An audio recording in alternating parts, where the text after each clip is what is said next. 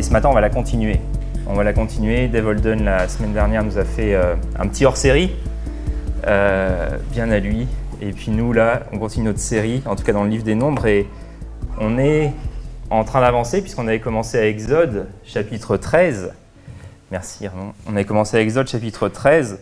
Et depuis ce chapitre, on, suit hein, le parcours du peuple d'Israël dans le désert à la conquête de la terre promise. Et désormais, on est dans le livre des Nombres, qui est un livre euh, qui n'est pas le plus connu, qui n'est pas le plus fréquenté par les chrétiens. Et pour cause, je pense que le nom ne nous donne pas trop envie. Un livre qui s'appelle Nombre. Bon, moi, ça ne me parle pas trop. Je me dis, à part une succession de chiffres, ça ne donne pas envie. Mais ce qui est intéressant, c'est que dans la tradition hébraïque, le nom du livre, il est un peu plus attrayant, c'est Bemidbar, qui veut dire dans le désert. Et effectivement, le livre des Nombres, c'est un carnet de voyage hein, du peuple d'Israël dans le désert, dans sa marche vers la terre promise. Euh, cette traversée qui aurait dû prendre que euh, deux semaines et qui va prendre 40 ans. 40 ans. Donc imaginez, hein, si, si vous n'aimez pas trop les randonnées d'une heure, là, les Israélites, ils ont fait 40 ans. 40 ans de randonnée, la randonnée interminable, le truc qui s'arrête jamais. Mais tout ça pour dire, le livre des noms, voilà, il est divisé en cinq sections. Cinq sections, trois déserts différents qui sont séparés par deux voyages. Et le premier désert, c'est le Sinaï. Euh, puis ensuite, les Israélites se rendent dans une région qui s'appelle Paran. Et on va, on va voir euh, le voyage qui conduit à Paran aujourd'hui. Et enfin, le livre s'achève avec une grande section dans euh, le désert de Moab. Et ce qui est remarquable, hein, c'est que dans le désert du Sinaï, tout se passe super bien. Les dix premiers chapitres du livre des Nombres, franchement, c'est incroyable, c'est génial, tout va super bien. Le peuple est avec Dieu, il lui obéit, Dieu donne des instructions, la colonne de fumée est là, les Israélites suivent Dieu. Vraiment, c'est idyllique. C'est idyllique ce qui se passe. On est euh, à un point haut. Regardez avec moi comment se termine par exemple le chapitre 10, alors que les Israélites euh, s'apprêtent à quitter le désert du Sinaï. Au verset 33, il est dit Les Israélites partirent de la montagne de l'Éternel, marchèrent durant trois jours. Et durant ces trois jours, le coffre de l'alliance de l'Éternel les précéda pour leur chercher un lieu d'étape. Lorsqu'ils quittaient le campement, la nuée de l'Éternel les couvrait pendant le jour. Chaque fois que le coffre sacré partait, Moïse priait Lève-toi, Éternel, et que tes ennemis soient dispersés, que ceux qui te haïssent fuient devant toi. Et lorsqu'on le déposait, il disait Reviens, Éternel, auprès des multitudes des troupes d'Israël. Tout va bien. Vraiment, le, panneau qui nous est euh, décrit est magnifique. Et regardez juste le verset suivant, le premier verset du chapitre 11. En quelques mots, il est dit Un jour, le peuple adressa d'amères plaintes à l'Éternel. Et là, on n'était pas préparé à ça en fait. On se dit, oulala, qu'est-ce qui se passe d'un coup? Tout va super bien, on a une idylle. Et en fait, c'est la troisième fois dans le Pentateuque qu'on a ça, où on passe d'une situation où vraiment c'est génial ce qui se passe à tout fout le camp. Déjà en Genèse 2, hein, en Genèse 2 dans le Jardin d'Éden, tout va bien. On arrive à Genèse 3, oh là là, Adam et Ève qui désobéissent et c'est la catastrophe. Et c'était aussi le cas au Mont Sinaï.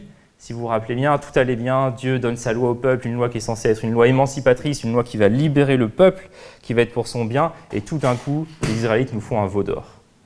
Et là, c'est la même chose.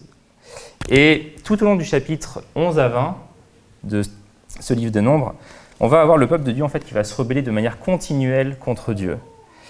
Et ça commence avec une rébellion générale dans Nombre 11, et ça continue avec une autre révolte, celle de deux personnages, Myriam et Aaron, en Nombre 12. Et c'est ce passage qu'on va lire ce matin. C'est ce passage qui va nous intéresser plus particulièrement ce matin. Donc, si vous avez vos Bibles, euh, je vous invite à les ouvrir à Nombre chapitre 12.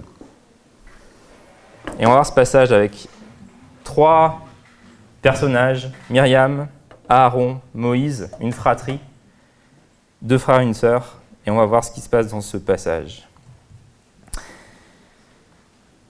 Alors voilà ce qu'il dit. Moïse avait épousé une femme couchite. Myriam et Aaron se mirent à le critiquer à cause de cela. Et ils dirent, est-ce seulement par l'intermédiaire de Moïse que l'Éternel a parlé? N'est-ce pas aussi par notre intermédiaire? L'Éternel entendit cela, Or Moïse était un homme très humble, plus que tout autre homme sur la terre. Alors l'Éternel ordonna soudainement à Moïse, à Aaron et à Myriam, Rendez-vous tous, tous les trois, à la tente de la rencontre. Et ils y allèrent. L'Éternel descendit dans la colonne de nuée, se tint à l'entrée de la tente. Il appela Aaron et Myriam, et tous deux s'avancèrent, et il dit, Écoutez bien ce que j'ai à vous dire. S'il se trouve parmi vous un prophète de l'Éternel, c'est dans une vision qu'à lui c'est dans une vision qu'à lui je me révélerai, ou dans un rêve que je lui parlerai. Mais il en va différemment avec mon serviteur Moïse, qui est fidèle dans toute ma maison, car c'est de vive voix que je lui parle, de façon claire et non dans un langage énigmatique. Et il voit l'Éternel de manière visible. Comment donc n'avez-vous pas craint de critiquer mon serviteur Moïse? L'Éternel se mit en colère contre eux et il se retira. À peine la nuit avait-elle quitté la tente que Myriam se trouva couverte d'une lèpre blanche comme la neige. Quand Aaron se tourna vers Myriam, il vit qu'elle était lépreuse. Alors il dit à Moïse, De grâce, mon Seigneur, ne nous tiens pas rigueur du péché que nous avons commis dans un moment de folie. Ah, que notre sœur ne soit pas comme l'enfant mort-né dont la moitié du corps se trouve déjà en état de putréfaction au moment de sa naissance. Moïse implora l'Éternel, Ô Dieu, je t'en prie, guéris-la. L'Éternel lui répondit, Si son père lui avait craché au visage, n'emporterait-elle pas la honte pendant sept jours, qu'elle soit exclue du camp pendant sept jours, après quoi elle sera réadmise parmi nous Myriam fut donc exclue du camp pour sept jours, et le peuple ne leva le camp que lorsqu'elle y eut été réintégrée. Après cela, ils quittèrent Hatzeroth et campèrent dans le désert de Paran. Voilà pour notre texte de ce matin. Alors, qu'est-ce qui se passe dans ce passage? On a Myriam et Aaron qui remettent en cause l'autorité de Moïse et qui commencent à critiquer Moïse. Et en réalité, ils commencent en fait en se plaignant du fait que Moïse a épousé une femme étrangère, une femme non israélite, une femme couchite, comme c'est dit dans le texte. Et ce qu'il faut dire, c'est que ce n'était pas un problème en soi, puisque à l'époque, au stade où on en est dans l'Ancien Testament, ce n'est pas un souci. Dieu n'a pas interdit un mariage avec des femmes étrangères. Donc Moïse en soi n'est pas en train de pécher. Moïse n'est pas en train de faire quelque chose qui soit inconvenant. Mais ce qui s'est passé, c'est sûrement que Myriam et Aaron, en fait, ils ont euh, dû parler aux gens du peuple vis-à-vis de Moïse en disant Bon, vous avez vu Moïse là? Euh, Il s'est marié avec une Israélite, avec une non-Israélite.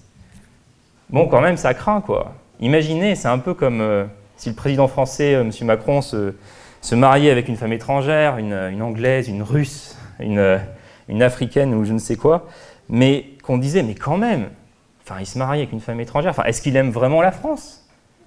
Est-ce que euh, ça vous fait pas un peu douter? C'est lui qui nous dirige. Est-ce que vous trouvez ça bien, vous, qu'il soit marié à une femme étrangère?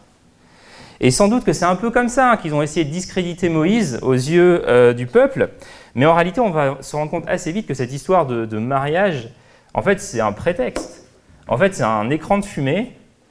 Euh, parce que la véritable préoccupation d'Aaron et Moïse, en fait, on la voit au verset 2 ils disent est-ce seulement par l'intermédiaire de Moïse que l'Éternel a parlé? Est-ce que c'est pas aussi par nous? Est-ce que c'est pas aussi par notre intermédiaire? Et Moïse, il avait une place unique de leader dans le peuple de Dieu, mais, Aaron et Myriam disent mais nous aussi on peut occuper cette place parce que nous aussi on a reçu des choses de la part de Dieu.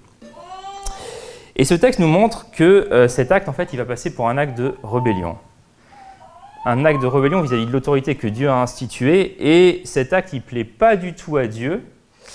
Et Dieu, il punit en fait Myriam et Aaron dans le texte à la mesure de leur faute. C'est intéressant hein, parce que Myriam se plaignait que Moïse avait épousé euh, une couchite, c'est-à-dire une femme qui avait probablement la peau beaucoup plus foncée hein, que les Israélites, sans doute la peau noire, venait d'une partie euh, région du monde où euh, les femmes avaient la, peau noire.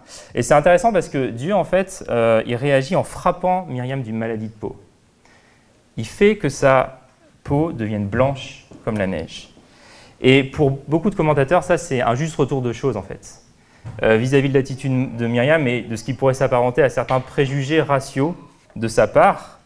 Et en plus, hein, on voit que Myriam, elle se plaignait du fait que bah, moi aussi, j'ai le même accès à Dieu que Moïse. Et Dieu, dans la punition, il va exclure non seulement Myriam de sa présence, de son accès, mais aussi carrément du peuple. Elle va être en dehors du camp pendant sept jours. Et Aaron, c'est pareil. Lui qui disait avoir un accès privilégié à Dieu, il se retrouve à demander à Moïse d'intercéder pour sa sœur, pour qu'elle soit guérie. Il n'arrive pas, enfin, il ne peut pas le faire de lui-même. Et l'ironie de ce passage, finalement, c'est que le sort de Myriam dépend de l'intercession de celui qui avait été critiqué par Moïse, par Aaron et Myriam. Alors je ne sais pas comment vous réagissez à un tel texte. Peut-être qu'il doit vous titiller un peu, vous irriter, vous poser des questions. Dieu semble un peu euh, exclusif là. Comment ça se fait? Myriam et Aaron, bon, est-ce qu'ils n'avaient pas le droit finalement aussi de, dire bah, nous aussi on a quelque chose à dire, quelque chose à apporter? Et donc ce, texte de ce matin, en fait, il me permet d'aborder un sujet qui peut être tout autant euh, irritant, tout autant source de tension pour nous, et c'est celui en fait de l'autorité et du rapport à l'autorité. Et je sens qu'il y a une, euh, joie générale dans la salle là, alors je dis ça. Dimanche de Pentecôte, on parle sur la soumission aux autorités. Mais ce texte m'a amené à me dire, ok, je pense que c'est un sujet qu'il faut qu'on aborde ce matin.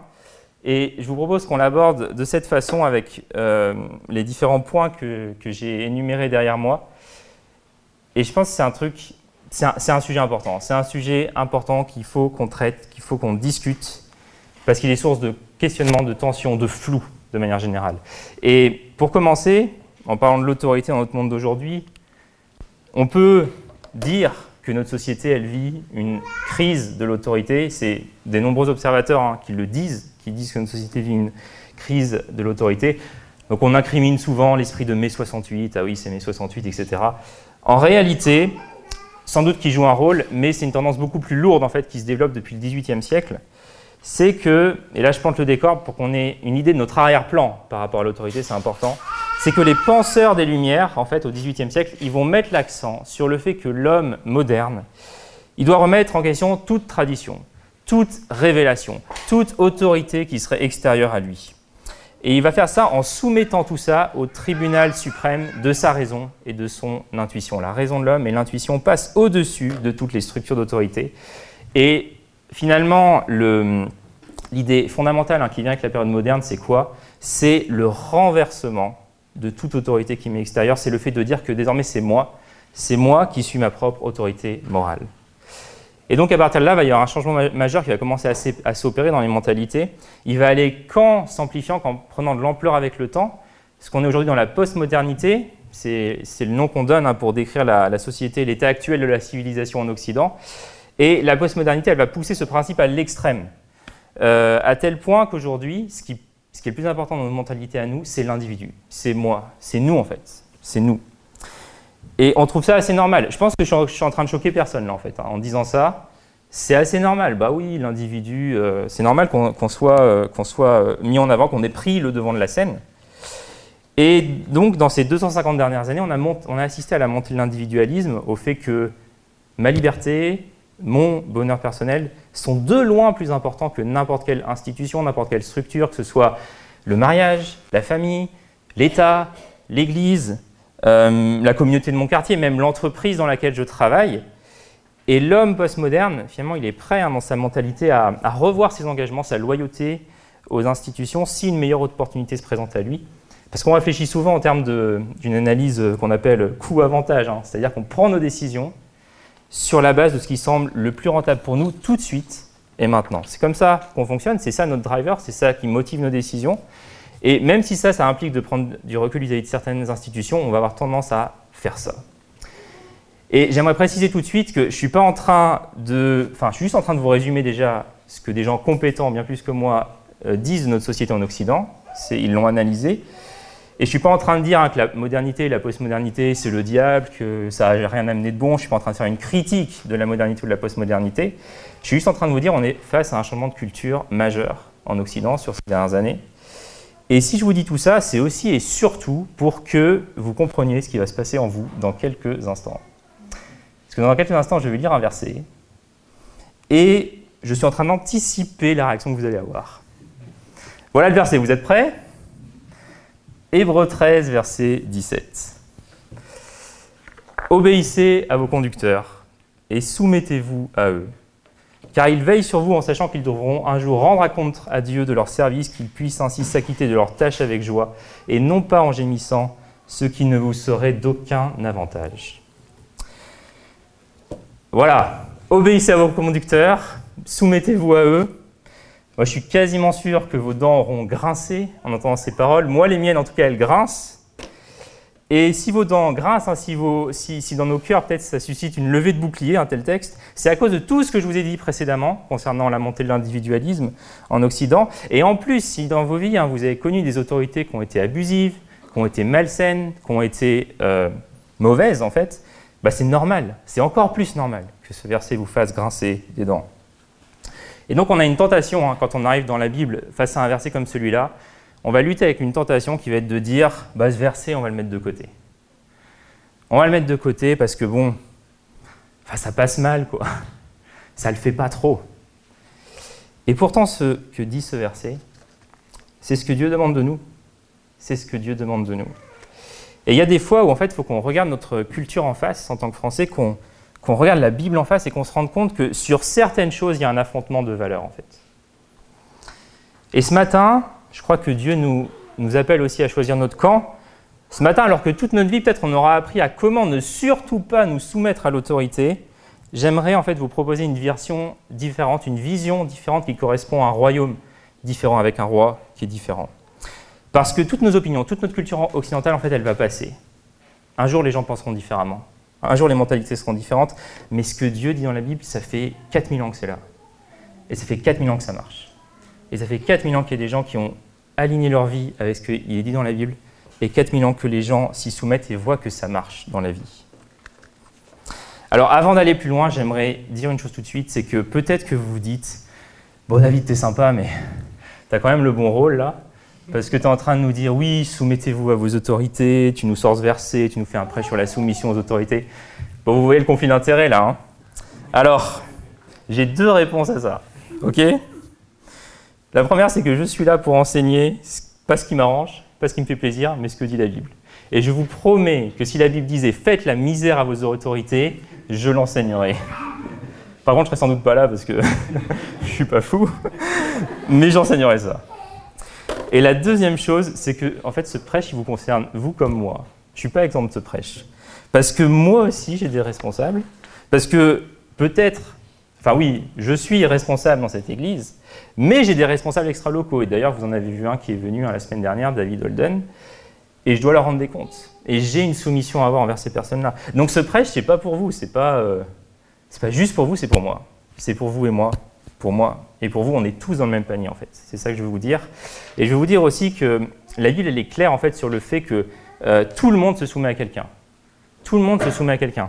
Les hommes et les femmes sont appelés à se soumettre au gouvernement, en Romains 13. Les enfants sont appelés à se soumettre à leurs parents, en Éphésiens 6. Les membres de l'Église sont appelés à se soumettre aux anciens, en Hébreux 13. Les employés sont appelés à se soumettre à leur patron, en 1 Pierre. Et ainsi de suite. Et même Jésus, même Jésus, dans son ministère terrestre, s'est soumis au Père. Et si je vous dis ça, c'est que ce que j'aimerais que vous ayez en tête alors qu'on va commencer ce message, c'est qu'en fait la soumission c'est pas une vertu enfantine, c'est pas une vertu pour les enfants, c'est pas une vertu qui est réservée à certains qui selon nos yeux seraient en bas de l'échelle sociale, mais c'est une vertu chrétienne. C'est une vertu chrétienne, tout simplement. Alors, bon après avoir dit tout ça, je suis désolé, est-ce que quelqu'un pourrait me chercher un verre d'eau ou un petit peu d'eau? Parce que je sens que Merci Joël je vais en avoir euh, besoin. Je veux parler rapidement de l'autorité dans l'Église dans le Nouveau Testament, parce qu'on en a déjà parlé ici, mais je veux le faire juste pour vraiment qu'on ait les, choses en tête, que le cadre soit bien posé. Qui dirige l'Église dans le Nouveau Testament? J'attends une réponse. Qui dirige l'Église dans le Nouveau Testament? Le Saint-Esprit et plus particulièrement Jésus. Jésus c'est Jésus. Je suis rassuré déjà que vous n'ayez pas dit les anciens. C'est Jésus. Le Nouveau Testament insiste hein, sur le fait que c'est Jésus qui dirige l'Église et donc par conséquent, et je l'avais déjà dit, l'Église c'est pas une pastocratie, c'est pas une oligarchie, c'est pas une autocratie, c'est pas non plus une démocratie, c'est une christocratie. Et au sein de cette christocratie, c'est quoi la règle fondamentale? En fait, c'est la règle de la fraternité. On est tous frères et sœurs, et tous les enfants de Dieu ont reçu une autorité de la part de Dieu pour jouer un rôle dans le corps. Et le statut des uns et des autres, c'est d'abord celui de la fraternité. Et c'est pour ça que Jésus dit en Matthieu 23, N'appelez personne votre directeur, votre maître, votre rabbin, votre père, parce qu'un seul est votre directeur, et c'est le Christ. Et on est tous frères et sœurs, on a tous un seul maître, merci Joël, tous un seul Seigneur, et ce Seigneur c'est le Christ. Et donc dans l'Église, vraiment il y a une élévation en honneur de tous, hommes, femmes, enfants, tous ceux qui se joignent au Seigneur sont élevés au même rang, au même honneur. Et en ça, on a un modèle déjà là qui est différent du modèle, du de l'Ancien Testament. Parce que vraiment, dans l'Ancien Testament et dans le texte qu'on a lu ce matin, on a cette impression-là. On se dit d'un côté, tu as les grands leaders, tu as Moïse, tu as David, puis tu as les autres de l'autre côté, tu te demandes un peu à quoi ils servent parfois. Hein. Tu fais, oula, c'est un peu les faire valoir, quoi. Et on a vraiment l'impression de cette séparation nette entre euh, Moïse et les autres, mais précisément, précisément, si la distinction est si nette dans l'Ancien Testament, c'est parce que Moïse préfigure Jésus. Il préfigure celui qui doit venir. Il préfigure le Messie, il préfigure le Seigneur. Juste dans notre texte ce matin, pour vous en convaincre, je peux vous montrer tous ces parallèles qui sont là, où Moïse est dit très humble en nombre 12, et dans le Nouveau Testament, celui qui est vraiment humble, bah, c'est Jésus. Moïse face à Myriam et Aaron, on voit qu'il n'ouvre pas la bouche, il ne dit rien. Jésus a eu la même attitude, a eu la même attitude face à ses accusateurs. Et Jésus, il est même plus grand que Moïse. Il dépasse Moïse parce que si en nombre 12, il est dit que Moïse était serviteur dans toute la maison de Dieu, eh bien Jésus, lui, il est fils de la maison, tout simplement. Et si Moïse voyait Dieu de manière visible et entendait sa parole, Jésus, lui, il est carrément Dieu, rendu visible. Et il est la parole avec un grand P. Et donc, avec la Nouvelle Alliance, on voit qu'il y a un changement. Il y a un changement dans la façon dont la médiation entre Dieu et l'humanité s'effectue. Cette médiation, elle est plus réalisée par certains rois, par certains prêtres, par certaines personnes, mais elle s'effectue par le Christ. Et donc, j'aimerais vraiment que vous saisissiez que dans le Nouveau Testament, la hiérarchie, elle est très, très claire. Vous aviez Dieu, et il y a nous, libres et égaux en droit. Vous avez Jésus, le maître de l'univers et le chef de l'Église, et vous avez nous, pas chef de l'Église et pas maître de l'univers. Et c'est la seule hiérarchie qui compte. Alors une fois que j'ai dit tout ça, faut dire aussi que Dieu trouve bon, il a trouvé bon en tout cas, d'instituer des autorités au sein de l'Église, et ça, ça va nous amener à, à mon point suivant qui parle de l'importance de l'autorité. Parce que quand on lit le Nouveau Testament, on voit quand même assez clairement Dieu choisit de mettre en place des autorités dans l'Église, et ça, ça peut peut-être nous déranger. On se dit, bon, euh, enfin voilà, c'est bon, on a tous le Saint-Esprit, pourquoi il y a besoin d'anciens, pourquoi il y a besoin de diacres, pourquoi, pourquoi on ne bazarde pas tout ça? Mais Dieu a décidé de ne pas agir comme ça, et, ça peut nous déranger, peut-être surtout en fonction de notre vécu. Et je vais vous parler un petit peu de moi, je prends une gorgée avant. Bon, exemple personnel, bon, certains d'entre vous, vous connaissez déjà, on a déjà parlé avec certains d'entre vous. Mais j'ai connu plusieurs églises dans ma vie. Et j'en ai connu certaines où euh, des pasteurs ou des leaders ont utilisé en fait leur autorité pour manipuler. Et ça fait ça que parfois, quand j'entends un ordre, quand j'entends une injonction qui m'est donnée, en fait, toutes mes alarmes de, de petits français, elles s'activent. Je suis là, il y a de la résistance qui vient et, et je suis à deux doigts de faire une révolution et de vouloir couper des têtes. Et ça, c'est un problème. Ça, c'est un problème. Et si jamais il y a quelqu'un dans cette salle dont les parents, ou les, deux parents, dont, l'un des parents, pardon, ou les deux parents, ou peut-être même les grands-parents, vous ont éduqué avec, de manière très autoritaire et avec peu d'amour, bah vous connaissez le danger, c'est qu'en fait, on dise j'en ai tellement morflé, ça a tellement été dur, que ma petite fille, quand elle va venir au monde, bah, je vais la traiter comme une princesse. Et à 14 ans, ta petite fille, elle va être invivable, parce qu'elle aura bien compris que c'est elle qui est la reine. Et j'espère que vous comprenez l'idée. Hein. On part d'un extrême où on avait des autorités qui étaient abusives et destructrices, et on va dans l'extrême opposé, où toute autorité nous fait peur, et où finalement nous-mêmes, on n'exerce jamais l'autorité, ou très rarement, parce qu'on a peur de passer pour un dictateur, parce qu'on a peur que les personnes en face de nous, elles ne nous aiment plus en fait, ou qu'elles se disent enfin, qu'elles aient une mauvaise image de nous si on les reprend, qu'elles aient une mauvaise image de nous si on leur dit qu'est-ce qu'il faut faire. Et ça, avec les enfants, ça marche super bien. Il y a de ça quelques, quelques mois, je me rappelle d'une après-midi où Anastasia, elle était, ah, elle était hyper active. il y avait une, magnifique lampe dans notre salon avec un abat-jour. Bon, euh, elle n'existe plus aujourd'hui, vous allez comprendre pourquoi. Mais il y a une magnifique lampe avec un abat-jour dans notre salon. Elle a voulu y aller, elle voulait la prendre, elle voulait. Je lui ai dit non, je ne sais pas combien de fois au début c'était, enfin, entre guillemets facile. J'étais J'étais euh, quand même assez ferme, j'étais bienveillant, mais j'étais ferme en disant non, Anastasia, non, non, non, non. Bon, et puis voilà, il s'affaire. Elle se met à pleurer à un moment donné, mais vraiment un chagrin incroyable. Et toute l'après-midi, elle m'a fait ça. Et je sens qu'en fin d'après-midi, je commence à avoir un petit peu des relents dans bon David. Euh, est-ce que tu n'es pas en train de faire un peu le dictateur là tu vois? Est-ce que est tu es un bon père? Est-ce que vraiment euh, tu n'es pas en train de faire n'importe quoi? Et je sens qu'intérieurement, je suis en train de lâcher, pour rien vous dire. Je sens que je commence à la reprendre, mais ça devient un peu mou. Et en fin d'après-midi, eh ben forcément, à un moment donné, hop, elle prend la bajour et puis boum, tout explose. Elle avait senti la faille, elle y est allée. Bon, heureusement, elle n'a rien eu.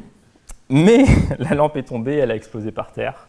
Et euh, la réalité, c'est que ce jour-là, ça m'a quand même parlé ce qui s'est passé. Parce que je me suis dit, bah, en fait, à vouloir tellement être, être bon et gentil parfois, bah, ça peut être une façon de fuir nos responsabilités. Et ça a été un rappel pour moi à me dire, il ne faut pas hésiter à faire preuve d'autorité quand on est dans un contexte où, euh, où ça nécessite et où j'ai le rôle et l'aptitude pour ça. Hein, ce n'est pas parce qu'un manager, ce n'est pas parce qu'un professeur fait preuve, euh, fait usage de l'autorité dans un contexte qui est lié à ses fonctions, qui devient un tyran. C'est pas vrai. C'est juste pas vrai. Et la faute même, ce serait au contraire, de ne pas user de l'autorité qu'il a, parce que s'il agit ainsi, en fait, il est en train de pénaliser tous ceux qui sont sous sa responsabilité, il est en train de les empêcher, enfin, il ne leur permet pas de grandir, il ne leur permet pas de s'épanouir. Et une saine, autorité dans la Bible, c'est ça qu'elle fait en fait, elle fait grandir ceux qui sont autour d'elle. Et vraiment, un enfant de deux ans, bah, c'est pas un grand. C'est pas un grand, c'est pas un adulte, et il va avoir besoin d'autorité dans sa vie pour l'aider à grandir. Et dans le Nouveau Testament, c'est vraiment clair que c'est ça à quoi sert l'autorité, c'est à faire grandir les autres et à permettre qu'ils s'épanouissent. Et donc, j'aimerais vraiment, enfin, déjà vous inviter à être en fait sécurisé. Soyez sécurisé par rapport à l'autorité que Dieu vous donne, parce qu'il nous en donne à tous. Soyez sécurisé par rapport à cette autorité-là qui veut qu'on exerce dans tel ou tel domaine et à ne pas confondre autorité et autoritarisme. Parce que parfois on fait ça, on confond autorité et autoritarisme et à retrouver un certain sens de l'autorité. Et j'aimerais juste vous dire, il y a un détail qui m'a souvent intrigué dans le Nouveau Testament, c'est le fait qu'on trouve plusieurs centurions romains qui acceptent le message de l'Évangile, qui voient Jésus et qui acceptent son message. Et je me suis dit, mais comment ça se fait? Enfin, C'est quand même étonnant, les centurions romains, euh, ils, acceptent Jésus, quoi. Et eh bien, il me semble en fait qu'on a la clé de ça en Matthieu 8, où voilà ce que le centurion dit à Jésus. Il lui dit, moi qui suis soumis à des supérieurs, j'ai des soldats sous mes ordres. Je dis à l'un, va et il va. Je dis à l'autre, viens et il vient. Et à mon serviteur, fais cela et il le fait. Et ce qu'on voit ici, en fait, c'est que ce centurion, il a le sens de l'autorité. Il n'est pas en train de faire un truc abusif, mais il a simplement le sens de l'autorité. Il sait ce que c'est en tant qu'officier romain, l'autorité. Et c'est ce sens de l'autorité qui l'a rendu lucide, en fait, sur l'autorité de Jésus.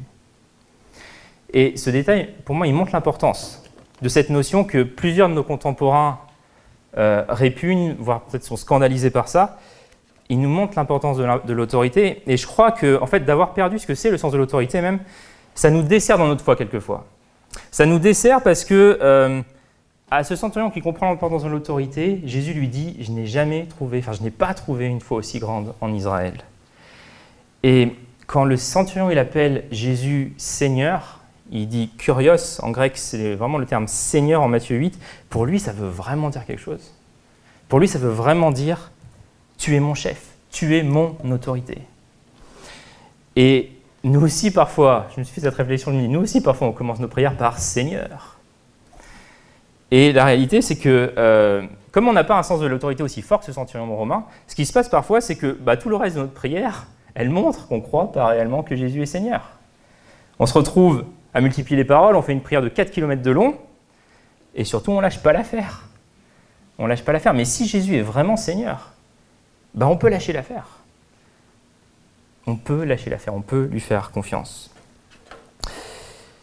Est-ce que ça va jusque-là? Vous êtes encore vivant? Encore avec moi? Je vois des sourires, donc je me dis, bon, ça va. Je, je vous garde éveillé. Euh, j'aimerais qu'on parle maintenant de la soumission dans le Nouveau Testament. Et là, on est dimanche de Pentecôte et j'ai une question à 1000 points. C'est quoi un chrétien rempli de l'Esprit dans le Nouveau Testament? Comment ça se manifeste concrètement? Qu'est-ce qui se passe dans la vie de ce chrétien-là? Je pense que vous auriez des réponses à me donner. Je vais vous en proposer une sur la base d'Éphésiens 5. En Éphésiens 5, verset 18, Paul il parle de la plénitude de l'Esprit. Donc vraiment, on est rempli de l'Esprit. Et il met en avant les résultats de cette plénitude dans les versets qui vont suivre, dans les versets 19 à 21. Et on va voir ce qui se produit concrètement en fait quand les chrétiens sont remplis de l'esprit, selon Paul. Et il y a trois choses. La première chose, c'est que les chrétiens, ils chantent. Vous louerez le Seigneur de tout votre cœur par vos chants et vos psaumes. La deuxième chose, le deuxième, deuxième résultat de la plénitude de l'esprit, c'est la gratitude. il dit à tout moment et pour toute chose, vous remercierez Dieu le Père au nom de notre Seigneur Jésus-Christ. Et ça, ça fait écho hein, au prêche de Nathan, la dernière fois, qui avait parlé sur la reconnaissance. Et en fait, un bon indicateur hein, de l'action de l'Esprit en nous, c'est qu'il nous pousse à dire merci à Dieu. C'est qu'il nous pousse à le chanter, c'est qu'il nous pousse à lui dire merci. Et c'est que la gratitude se manifeste régulièrement, voire même constamment dans nos vies. Et enfin, et là je crois que vous me voyez venir, le troisième résultat, c'est la soumission. Éphésiens 5, verset 21, et parce que vous avez la crainte de Christ, vous vous soumettez les uns aux autres. Donc pour résumer, chant, reconnaissance, soumission, ça c'est les trois signes qui montrent qu'une personne est remplie de l'esprit. Peut-être pas à ceux que nous on a en tête forcément, mais c'est ces trois signes-là que Paul nous donne. Et je pense que déjà ça, ça doit nous amener à revoir notre position sur la soumission. Parce que ce n'est pas un aveu de faiblesse, c'est euh, un fruit de l'esprit. C'est une œuvre que Dieu fait dans nos cœurs. Et la soumission, elle est bonne parce qu'elle nous amène à la liberté. On avait vu que la loi que Dieu nous donne au Sinaï nous amène à la liberté. La soumission, elle aussi, nous amène à la liberté. Je veux juste vous lire une citation de Richard Foster. C'est un livre qui s'appelle Éloge de la discipline, qui est un très bon livre. Euh, peut-être certains vous le connaissez, il est relativement connu. Et il dit, il dit ça, il parle de différentes disciplines, et à un moment donné, il parle de la discipline de la soumission. Il y a tout un chapitre qui est très bon sur ça. Je vous donne juste une citation. Il dit J'ai dit que chaque discipline a sa liberté correspondante. Quelle est la faculté qui correspond à la soumission? C'est de pouvoir déposer le terrible fardeau qui consiste à toujours vouloir en faire à sa tête. L'obsession d'exiger que les choses se fassent comme nous le voulons est l'une des plus grandes servitudes de la, de la société humaine aujourd'hui. On se met dans tous ces états pendant des semaines, des mois, des années, même parce qu'une petite chose ne s'est pas passée comme on le voulait. On s'agite et on rage, on s'emporte, on agit comme si notre vie même dépendait de cette affaire. Mais dans la discipline de la soumission, on se trouve libéré, on peut laisser tomber le problème, l'oublier. Si vous y prêtez attention, vous verrez euh, par exemple que presque toutes les luttes et les scissions dans l'Église se produisent parce que les gens n'ont pas la liberté de céder les uns aux autres. On clame avec insistance qu'un point critique est en jeu, on combat pour un principe sacré. C'est peut-être le cas, mais en général, il n'en est rien. Souvent, on ne peut pas supporter de céder pour la simple raison que cela signifie qu'on n'en ferait pas à sa tête. Ce n'est que dans la soumission qu'on peut amener cet esprit en un point où ce n'est plus lui qui nous domine. Seule la soumission peut nous libérer suffisamment pour nous permettre de distinguer entre les vrais problèmes et l'entêtement. Voilà une citation que j'ai trouvée pertinente. Intéressant parce que parfois, hein, il faut le dire, on est tellement focalisé sur nos droits, sur ce qui est important pour nous, euh, qu'en fait, on sait plus ce que c'est. La joie de faire plaisir à l'autre, la joie de satisfaire l'autre, la joie de céder à l'autre et de lui faire une place. Et la soumission, elle nous offre d'expérimenter en fait la joie et la liberté de vivre pour l'autre et de vivre pour autre chose que pour nous-mêmes. Alors bien sûr, hein, il y a des limites à la soumission, je vais revenir sur ça dans la dernière partie, mais là j'aimerais vraiment terminer cette partie en étant très clair sur l'autorité et la soumission, parce que je trouve qu'il y a encore beaucoup de flou par rapport à ces notions, et j'aimerais que ce flou il, s'estompe. Et juste vous dire, je vais définir l'autorité et la soumission maintenant, et je vais le faire à partir du Nouveau Testament et de ce que Jésus dit, parce que quand Jésus donne cette définition de l'autorité dans le Nouveau Testament, en fait, c'est nulle part question de, de pouvoir. C'est pas question de supériorité. Pas question d'être meilleur que les autres. Mais pour Jésus, la définition de l'autorité, c'est ça. C'est être capable de servir l'autre. C'est être capable d'apporter à l'autre ce dont il ou elle a besoin pour grandir. C'est ça la définition de l'autorité. Celui qui a l'autorité d'après le Christ, il ne va pas chercher à grandir lui-même pour être supérieur aux autres, mais il cherche à faire grandir les autres. Et d'ailleurs, hein, oui, j'ai oublié de vous le dire tout à l'heure, mais euh, la racine du mot autorité, en latin euh, auto, euh, je l'avais noté, auctoritas, ça signifie la capacité de faire grandir, la capacité de faire grandir.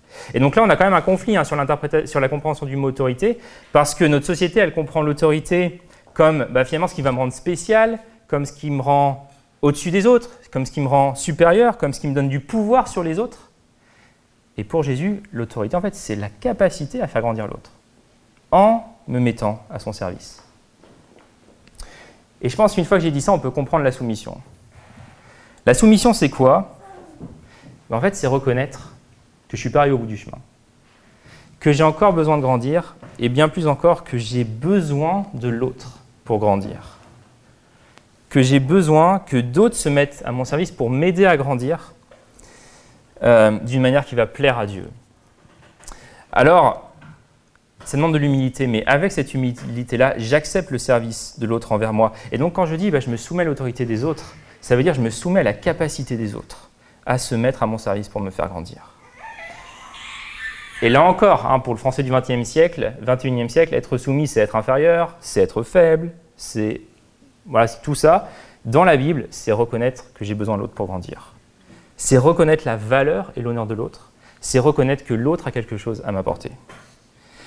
Et donc si moi, pour prendre un exemple, je peux vous servir avec les dons que Dieu m'a donnés, peut-être par l'enseignement, il n'en reste pas moins que j'ai besoin des autres, que j'ai besoin de vous pour grandir dans la foi, dans la prière, dans la compassion, dans tellement d'autres domaines. Et c'est ça avec chacun d'entre nous, parce qu'on n'a pas reçu tous les dons, parce qu'on n'a pas reçu ouais, tous ces dons et qu'on a besoin les uns des autres.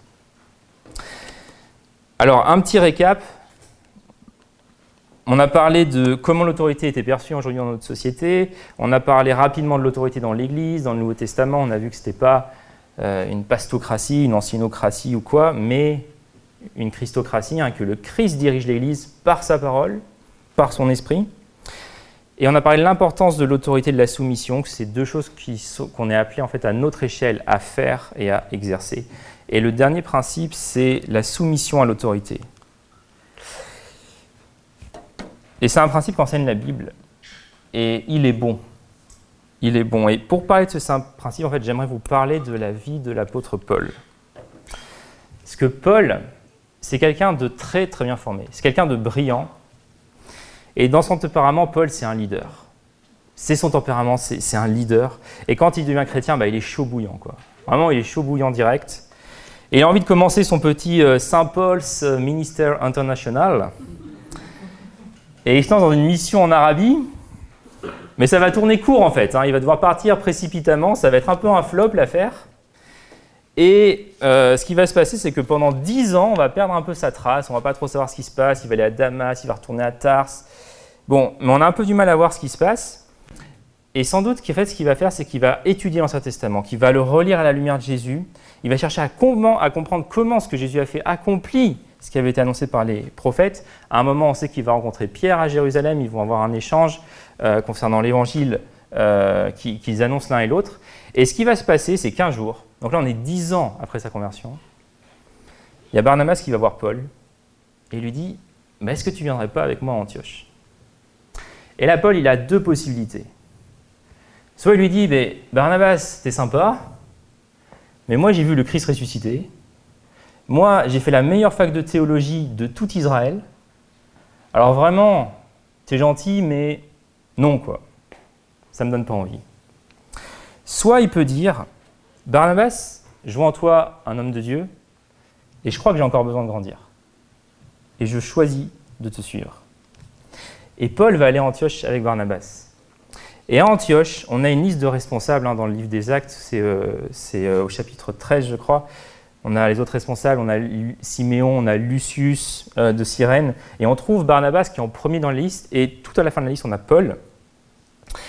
Et on voit en fait en lisant Acte 13 que Paul, il, accepte, il accepte de se soumettre au leadership de Barnabas, à la direction de Barnabas. Et ça, ça va être pendant un temps, et pendant pratiquement tout le voyage missionnaire de Paul et Barnabas, le premier, c'est intéressant parce que Luc parle toujours de Barnabas et Paul, Barnabas et Paul, Barnabas et Paul c'est Barnabas qui est en premier, c'est Barnabas qui est en lead, et à un moment donné, il va y avoir un shift. Vous regardez la suite du récit, à un moment donné, on commence à parler de Paul et Barnabas. Puis c'est Paul et Barnabas. Puis c'est encore Paul et Barnabas. Comme si la supervision de Barnabas, elle avait permis à Paul d'être aiguisé. Comme s'il avait été préparé par cette supervision. Et on connaît hein, la suite de l'histoire, on connaît ce que Paul ce que Dieu va faire à travers Paul dans la suite de l'histoire. Mais même Paul, même avant de devenir, entre guillemets, comprenez-moi bien, le grand Paul, il s'est mis sous la supervision d'un autre. Il a suivi Barnabas. Et je vous raconte cette histoire de Paul parce que je crois que c'est exactement l'attitude que Dieu attend de nous vis-à-vis des responsables qu'on a. C'est d'avoir une attitude de soumission vis-à-vis d'eux, pas, pas forcément parce qu'ils sont meilleurs que nous, mais parce que c'est le meilleur pour nous. En Éphésiens 4, ce même Paul, il écrit, c'est lui, c'est Jésus qui a fait don de certains comme apôtres, d'autres comme prophètes, d'autres comme prédicateurs de l'évangile, d'autres encore comparables à des bergers comme enseignants. Il a fait don de ces hommes pour que les membres du peuple saint soient rendus aptes à accomplir leur service. Et personnellement, j'ai toujours trouvé ce texte passionnant parce qu'il ne dit pas que les ministères qui sont cités, hein, apôtres, prophètes, enseignants, etc., sont là pour édifier le corps de Christ. Il ne dit pas ça, il dit ces ministères sont là pour équiper chaque chrétien afin qu'ils puissent tous ensemble édifier le corps de Christ. Vous voyez la différence? C'est pas la même chose. Ces ministères d'Éphésiens 4, c'est quoi? C'est quoi leur essence même? C'est faire lever, faire vivre les ministères de tous. Et, donc, il n'y a pas de raison en fait d'être insécurisé, d'être en rébellion vis-à-vis de ces ministères, parce que si ces personnes, elles exercent leur autorité selon la Bible, selon ce que Dieu veut, ben naturellement, moi, ça va me faire grandir. Moi, ça va me lever dans le service, dans la vocation, dans le ministère que le Seigneur a pour moi. Et la réalité, c'est que de nous soumettre à ces ministères, c'est ça qui nous fait grandir, parce que c'est leur appel à eux, tout simplement. Parce que c'est ce que Dieu fait à travers eux. Et même c'est pour ça que Dieu nous donne des autorités au final. C'est pour nous faire grandir. Et qu'on comprenne qu'on n'a pas besoin de grandir tout seul. Alors, laissez-moi terminer, je vois que le temps passe. Je vais terminer juste en faisant une remarque et en vous disant aussi ce que ce n'est pas de se soumettre aux autorités. Et je vais conclure avec un texte de l'Ancien Testament. Alors, dans l'Église, j'ai remarqué que souvent on attend que le responsable soit parfait pour le suivre. Je pense qu'on aimerait bien que ce soit le cas, ça nous sécurise aussi un peu euh, nous en réalité. Mais un responsable parfait, bon, vous le savez, ça n'existe pas. Je pense que c'est une évidence pour tout, pour tous. Et si on attend de le trouver, bon, on se soumettra euh, jamais à personne. Et sur ce point, j'aimerais juste vous faire remarquer que Paul, Paul, il dit pas à Timothée, qui est jeune leader à Éphèse, il lui dit pas sois parfait, mais il lui dit que tes progrès soient évidents pour tous. Et je pense que ça, ça nous dit que c'est sur la croissance du responsable et non pas sur sa perfection qu'on doit se concentrer. Ce qui compte, c'est la dynamique aussi que la personne elle a avec Dieu. C'est pas le fait qu'il soit parfait, mais c'est de voir que cette personne a une réelle dynamique avec Dieu et qu'il est en train d'avancer. Et se soumettre aux autorités, je vous le dis aussi, ce n'est pas abandonner son sens critique, ok? Hein, C'est pas débrancher son cerveau, c'est pas arrêter de penser, c'est pas ça. Et euh, à ce propos, peut-être vous connaissez cette histoire hein, euh, avec Anna Arendt, la philosophe juive. En 1960, elle, est, euh, elle propose ses services au journal Le New Yorker aux États-Unis. Pour faire la journaliste, elle propose de couvrir le procès de Adolf Eichmann, qui était un chef de guerre nazi, procès qui a lieu à, Jérusalem. Le journal Le New Yorker lui dit bah vas-y, bien sûr. Et là voilà en fait qu'elle va se retrouver à écrire des articles euh, jour après jour sur ce qui se passe au procès. Et c'est intéressant parce que dans un de ces articles, elle écrit, en parlant de Eichmann, elle dit Je n'ai pas vu un homme sanguinaire, je n'ai pas vu un barbare, j'ai vu un homme qui a juste perdu le pouvoir de penser. C'est intéressant. Hein Et donc, je vous. Enfin, c'est ça mon point, c'est de vous dire se soumettre à l'autorité, c'est pas arrêter de penser. C'est pas quitter son sens critique. C'est pas non plus être d'accord en tout point, sur toute la ligne, avec la personne à laquelle euh, on se soumet. On peut avoir des points de vue différents. Et euh, si c'est le cas, par exemple, si vous avez un autre point de vue que celui de votre responsable, bah, je vous invite à ne pas tomber dans la rébellion. C'est ce qu'on peut faire facilement en disant Ah, bah, il n'a encore rien compris. Euh, c'est, je vais me tirer parce que vraiment, on voit qu'il est à côté de la plaque. Mais en fait, à chercher à avoir une conversation d'adulte à adulte avec la personne. Parce que la réalité, c'est que la personne en face de vous, même si c'est votre responsable, elle a encore besoin de grandir. Elle n'est pas arrivée au bout. Elle a besoin de grandir elle aussi. Elle a des choses à apprendre elle aussi. Et donc, d'arriver à un point dans notre cœur où à la fois il y a un respect vis-à-vis de l'autorité que Dieu a instituée, et en même temps une confiance dans le fait que nous-mêmes on a suffisamment grandi, dans le fait que nous-mêmes Dieu nous a donné des choses, et qu'on peut aussi amener quelque chose à l'autre, et l'aider à grandir et à changer. Et enfin, dans l'Église, j'insisterai sur le fait que de se soumettre ne doit pas être vécu dans la peur de l'autre, mais ça doit être une décision libre. Hein, c'est-à-dire que si un jour on vous, force à vous soumettre à une autorité, euh, dans ce cas-là, je pense que vous êtes plus dans une église, mais dans une secte plutôt. Et il vaut mieux fuir à ce moment-là. Alors je vous ai dit, je termine avec un texte, et ce texte, c'est euh, 1 Samuel 14. c'est l'histoire de Jonathan. Et je vais vous lire le texte. Jonathan qui, euh, avec son porteur d'armes, va aller contre les Philistins, faire une percée dans le camp de l'ennemi. Donc, dans 1 Samuel 14, voilà ce qu'on lit. Je vous lis quelques versets. C'est dit Un jour, Jonathan, fils de Saül, dit au jeune homme qui portait ses armes Viens, poussons jusqu'au poste des Philistins qui se trouve là de l'autre côté. Il n'en dit rien à son père Saül. Le peuple ne savait pas que Jonathan était parti. Dans le passage par lequel Jonathan cherchait à arriver au poste des Philistins, il y avait une dent de rocher de chaque côté, l'une s'appelait Bossets et l'autre Séné. L'une de ces dents se trouvait au nord en face de Micmash et l'autre au sud en face de Geba. Jonathan dit au jeune homme qui porterait ses armes Viens, poussons jusqu'au poste des incirconcis. Peut-être l'Éternel agira-t-il pour nous. En effet, rien ne peut empêcher l'Éternel de sauver, que ce soit au moyen d'un petit ou d'un grand nombre. Celui qui portait ses armes lui répondit Fais ce que tu as dans le cœur, me voici avec toi, prêt à te suivre. Et quand on lit un tel texte, la tentation, c'est de s'identifier tout de suite à Jonathan. Et ça, c'est très dangereux de le faire, euh, parce que, en fait, si je me positionne en tant que Jonathan, ce que je suis en train de dire euh, implicitement, c'est que mes responsables, en fait, quels qu'ils soient, hein, bah, c'est Saül. C'est savoir l'homme quand même que Dieu a rejeté. Et peut-être que euh, j'ai du mal à voir qu'en fait, dans cette phase de ma vie, dans la phase de la vie dans laquelle je suis, Dieu m'a appelé non pas à être un Jonathan, mais être un porteur d'armes. Et, et de comprendre que finalement, Jonathan, actuellement, c'est celui qui peut être mon responsable. Et dans ce cas-là, ma position vis-à-vis de mes responsables, ça va être simplement d'avoir cette position que le porteur d'âme avait vis-à-vis de Jonathan, je suis avec toi, je te soutiens. Et je pense que c'est ça, la soumission aux responsables, quel qu'il soit. C'est pas de quitter notre intelligence, c'est pas de quitter notre sens critique, mais c'est de choisir librement de dire je sais que mon appel en fait va être aiguisé euh, dans le contexte où je me soumets la direction d'autres personnes. Exactement comme ça a été le cas pour l'apôtre Paul. Et de choisir librement de nous engager avec elle. Peut-être ça sera finalement comme un, renouvellement, vous savez, des vœux du mariage. Je renouvelle mon engagement vis-à-vis de telle ou telle autorité. Peut-être ça sera la première fois même que vous vous engagez dans votre cœur vis-à-vis d'une autorité.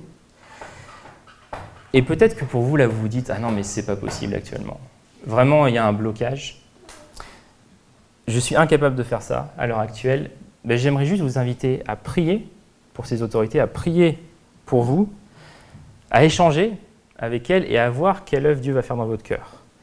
Et peut-être qu'effectivement, à terme, vous allez être amené à vous détacher de ces autorités qui sont présentes dans vos vies actuellement, mais si c'est le cas, euh, que ça puisse être fait en se disant, je veux accepter de trouver des responsables dans un autre contexte et de faire le choix de manière libre de me soumettre à eux euh, et de dire à ces personnes, je ne suis pas un Jonathan quelque part, je suis un porteur d'âme et je suis, euh, je vous soutiens là où vous voulez aller. Donc c'est comme ça que je vous invite à, répondre, que Dieu puisse sonder nos cœurs. Je vais juste vous inviter, on peut baisser la tête, fermer les yeux et avoir un temps dans la prière où je vais prier et juste dans vos cœurs, je voudrais vous inviter à laisser exprimer à Dieu toutes les pensées qui peuvent vous venir suite à ce qu'on a vu ensemble ce matin.